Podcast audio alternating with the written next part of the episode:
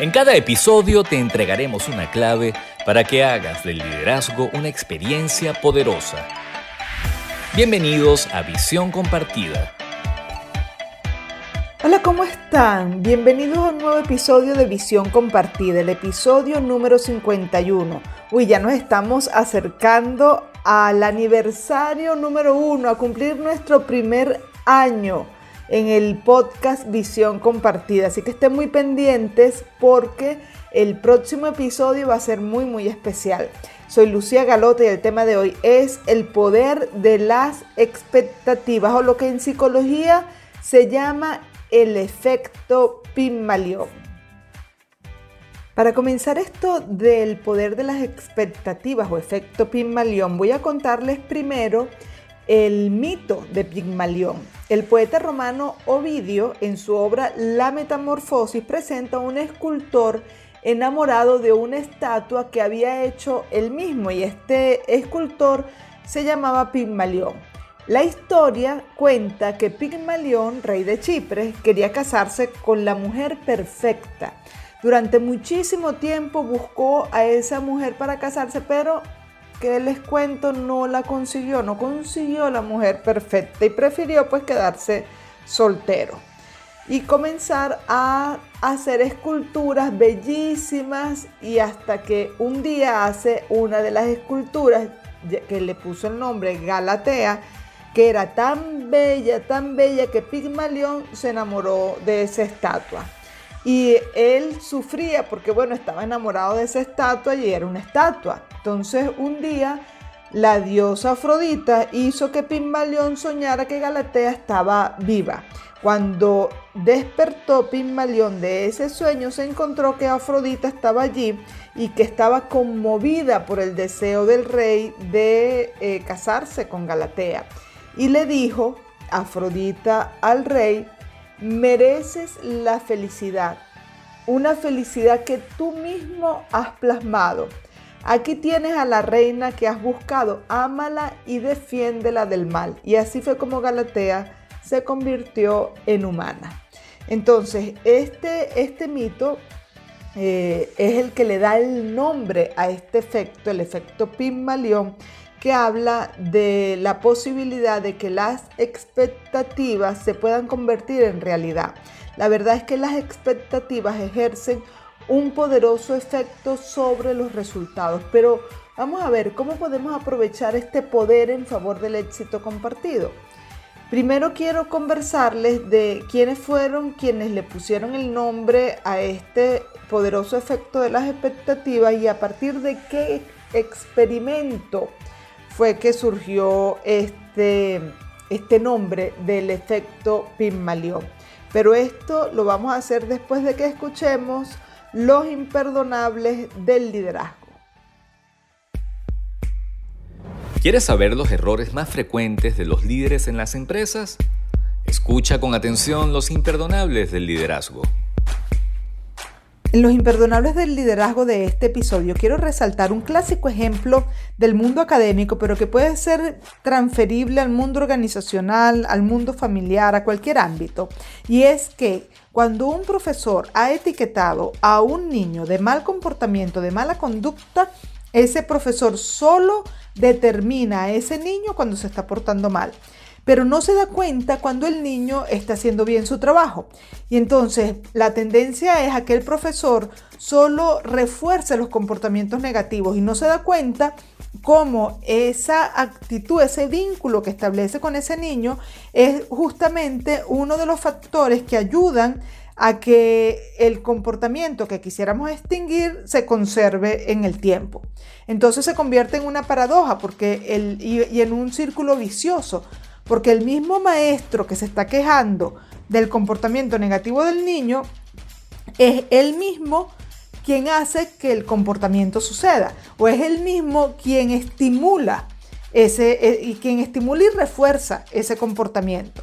Entonces, hay que prestar mucha atención cuando nosotros como líderes somos quienes estimulamos el comportamiento que interfieren los resultados, el comportamiento negativo, el comportamiento que, que, no nos gusta porque de alguna forma está generando un mal desempeño y que no nos estamos dando cuenta cómo nosotros como líderes estamos haciendo que ese comportamiento suceda una y otra vez en el otro. ¿Ok?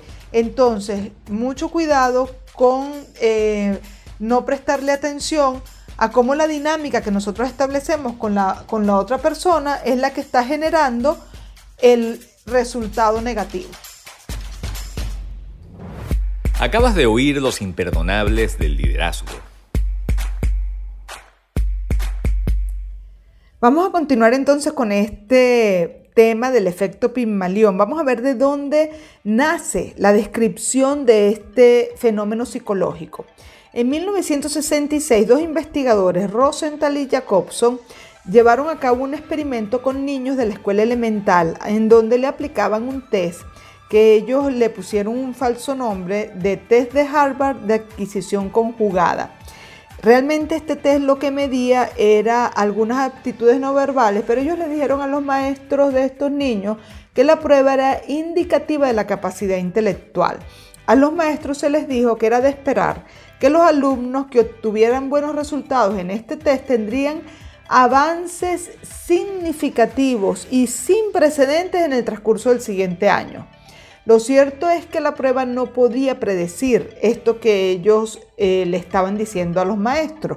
Ellos estaban haciendo esto con la intención de sembrarle a los maestros expectativas especiales con respecto a los niños que salieran bien en estos test. Ocho meses después, el grupo que había salido bien en el test había avanzado intelectualmente más que el resto de sus compañeros. Y no solamente eso, sino que el cociente intelectual de estos niños, aparentemente especiales, había aumentado significativamente. Entonces, estos investigadores demostraron con este experimento y luego con muchos otros experimentos que hicieron a partir de estos resultados, demostraron que había una asociación entre las expectativas del profesor y el rendimiento del alumno. Entonces lo que esperamos de los demás se convierte en realidad en lo que recibimos de los demás. Esto ha sido documentado muchísimas veces, tanto en el mundo académico como en el mundo empresarial. Las expectativas sobre los demás, las expectativas que nos hacemos de los demás, se convierten en realidad. Pero ¿cómo sucede? Vamos a ver el ciclo de las expectativas. Bueno, primero creamos expectativas dentro de, nuestro, eh, dentro de nuestras opiniones sobre los demás, sean positivas o negativas. Luego, sin darnos cuenta, a través de señales verbales y no verbales, comunicamos nuestras expectativas a la otra persona. La otra persona también, muchas veces sin hacer una conexión consciente, responde a esas señales ajustando su comportamiento para que coincida con nuestras expectativas. Y de este modo, las expectativas originales se vuelven realidad. Después nosotros pensamos que es que teníamos razón, pero la verdad fue que con nuestros comportamientos, con nuestras señales verbales y no verbales, estimulamos que la otra persona se comportara de tal forma que su comportamiento coincidiera con lo que nosotros pensábamos. Bueno, este es el efecto Pygmalion o el poder de las expectativas. ¿Cuántas veces nosotros, a través de lo que pensamos de otras personas, no estamos empujando a esa persona que se comporte de la forma en como nosotros pensamos que esa persona se debería comportar? Vamos a, comenzar a estar atentos a estas señales que mandamos en el, al entorno, a estas señales verbales y no verbales que le enviamos a la otra persona. Pero este ciclo que acabo de describir solo explica el qué del efecto Pygmalion. Ahora, ¿cómo se da este efecto? Luego de los aciertos del liderazgo, les voy a explicar cómo este ciclo, cómo este efecto se lleva a cabo en la práctica. La actitud correcta en el líder produce resultados excelentes. A continuación, los aciertos del liderazgo. En los aciertos de liderazgo de este episodio me acuerdo que cuando estudiaba la carrera de psicología hace muchísimo tiempo, en el segundo semestre había una materia que era un filtro de esas materias que, que bueno, a uno le tiene mucho miedo porque eh, casi nadie pasa, todo el mundo va para reparación, si se pasa con buena nota, se pasaba con 10, hay que recordar que aquí en Venezuela el, el sistema de puntuación es hasta 20, 10 es el mínimo aprobatorio. Y bueno, esa, esa, materia era Psicología General 1. Pero recuerdo que cuando nosotros ingresamos a esa materia, digo nosotros, al grupo que veníamos del primer semestre juntos, y este, bueno, era el segundo semestre, las, profesoras de esta, de esta asignatura nos recibieron con un mensaje muy optimista y diciéndonos que le habían dado muy buena referencia de nosotros como estudiantes. Y este mensaje nos lo repitieron durante varias clases.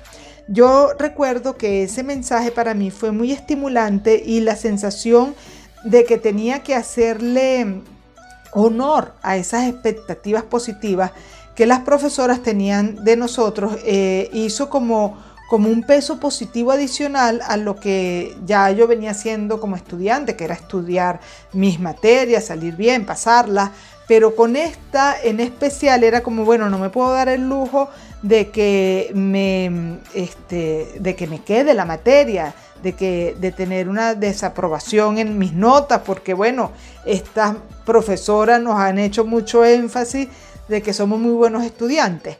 Entonces, ese recordatorio positivo que ellas nos hicieron a lo largo de varias de las primeras clases de la asignatura, a muchos de nosotros generó un efecto positivo en nuestros resultados.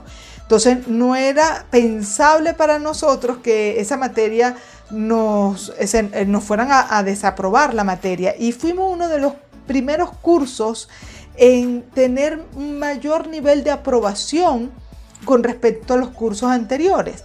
Muchos años después, yo me di cuenta de la estrategia que estas profesoras habían aplicado eh, desde el día uno, porque la verdad es que ellos no podían tener mayor información de nosotros. Les estoy comentando que era una materia del segundo semestre, o sea que aun cuando hubiésemos salido muy bien en el primer semestre, el primer semestre era sencillo porque, bueno, eran puras materias generales que no tenían mayores dificultades. Entonces las materias con dificultad comenzaban en el segundo semestre. Yo luego de mucho tiempo me di cuenta que se trataba de una estrategia y que fue una estrategia muy exitosa porque terminó impactando positivamente en los resultados académicos de ese grupo de alumnos que, que estuvimos bajo e, la influencia de esa estrategia de liderazgo. Entonces, presta mucha atención a cómo tú transmites las expectativas a tu equipo de trabajo porque esa manera de transmitir a través de señales verbales y no verbales va a terminar teniendo un efecto en los resultados finales. Acabas de oír los aciertos del liderazgo. Ya estamos llegando al final de este episodio del poder de las expectativas, el efecto Pygmalion. Ya vimos el qué, eh, cuando describí el ciclo de las expectativas, ese es el qué del efecto Pygmalion. Ahora vamos a ver el cómo, el cómo se da este fenómeno psicológico. Entonces, los autores Rosenthal y Jacobson eh, describieron cuatro factores que están en juego para cada vez que este efecto Pygmalion se da en la práctica. Entonces, el primer factor es el clima. Ellos dicen que cuando esperamos cosas favorables de la gente, creamos un clima positivo para ellas. Y cuando esperamos cosas negativas de las personas, pues creamos un clima desfavorable para ellas. Pero ¿cómo se crea este clima? Bueno, este clima se crea con principalmente las señales no verbales. Entonces, el tono de voz, eh, contacto visual, expresión facial, postura corporal, todas estas actitudes con las que recibimos o interactuamos con las personas. Cuando nosotros entonces sentimos agrado por alguien, entonces le sonreímos, generamos un ambiente cálido, receptivo, más hospitalario y cuando sentimos cosas negativas por las personas, pues más bien nuestro contacto eh, visual puede ser hostil o nuestro tono de voz un poco agresivo, nuestra actitud un poco cerrada, sin darnos cuenta estamos creando un clima favorable para aquellas personas que nos eh, caen bien o tenemos opiniones positivas y un clima desfavorable para aquellas que nos parecen eh, negativas. Ese es el primer factor. El segundo factor por el cual el defecto Pigmalión se lleva a la práctica es la aportación. Es decir, enseñamos más a las personas de las cuales esperamos obtener la conducta de alta calidad. Entonces, para quienes tenemos expectativas positivas, sin darnos cuenta, le aportamos más enseñanza que aquellas personas con las que tenemos unas expectativas negativas o bajas. Entonces, con las que tenemos expectativas negativas, pues no tenemos, no le damos tanta eh, enseñanza y de alguna forma vamos creando el terreno fértil pues para que esta persona fracase, para que esta persona falle. Entonces, el segundo factor es la aportación, la cantidad de enseñanza que le aportamos a las personas, ellos dicen va a depender de las expectativas que nosotros tengamos de ellas. El tercer factor es el resultado. Esperamos y respondemos más dudas, inquietudes y preguntas de las personas que tenemos mayores expectativas y mejores expectativas que de las que no tenemos buenas expectativas. Es decir, las personas que tienen eh, ese vínculo positivo con nosotros, nosotros les permitimos que se acerquen a preguntarnos más cosas, que exploren sus dudas, que pregunten que si tienen alguna traba en su trabajo se acerquen y conversen con nosotros de buena manera y nosotros entonces despejamos sus dudas, nos convertimos como en unos mentores, en unos tutores para ellos de buena forma. En cambio, aquellas personas eh, con quienes no tenemos una buena expectativa, que las expectativas son bajas, más bien nos fastidian un poco que se acerquen a preguntarnos o que tengan dudas y que hablen con nosotros. Entonces, eh, le cerramos un poco esa posibilidad de que despejen sus dudas. Le contestamos a medias o superficialmente. Y por último, el último factor es la retroalimentación, que tiene que ver que como bueno, nos hemos convertido de alguna manera en los tutores, en los mentores de aquellas personas a quienes tenemos altas expectativas, no solamente le decimos cuando están haciendo bien sus tareas, sino que también le decimos cómo pueden mejorar, cómo pueden alcanzar mayores niveles de excelencia. En cambio, aquellos con quienes tenemos muy bajas expectativas o bajas expectativas, no le damos suficiente retroalimentación. Y muchas veces la retroalimentación que le damos es solo negativa, aquello que está haciendo mal, pero no le decimos cómo pueden mejorar. ¿Ok? Entonces, en resumen y para cerrar y a manera de recomendación, toma en cuenta siempre qué clima estás creando con las diferentes personas que están dentro de tu equipo, tus colaboradores. Incluso esto aplica para los padres de familia en relación a los hijos y, también aplica en el mundo académico que fue donde nació la descripción de este efecto, pero el efecto Pygmalion sucede en todos los ambientes, en todos los ámbitos. Entonces, ¿qué clima estás creando en relación a las personas con las que te vinculas?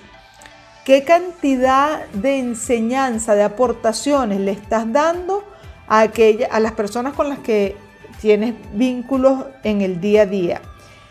¿Qué eh, oportunidad le estás ofreciendo a las personas para que despejen sus dudas, para que se acerquen a ti y puedan eh, decir si están sintiéndose eh, frustrados con lo que están aprendiendo, que no saben cómo avanzar, que tienen preguntas, que tienen dudas sobre el aprendizaje. Y por último, la retroalimentación.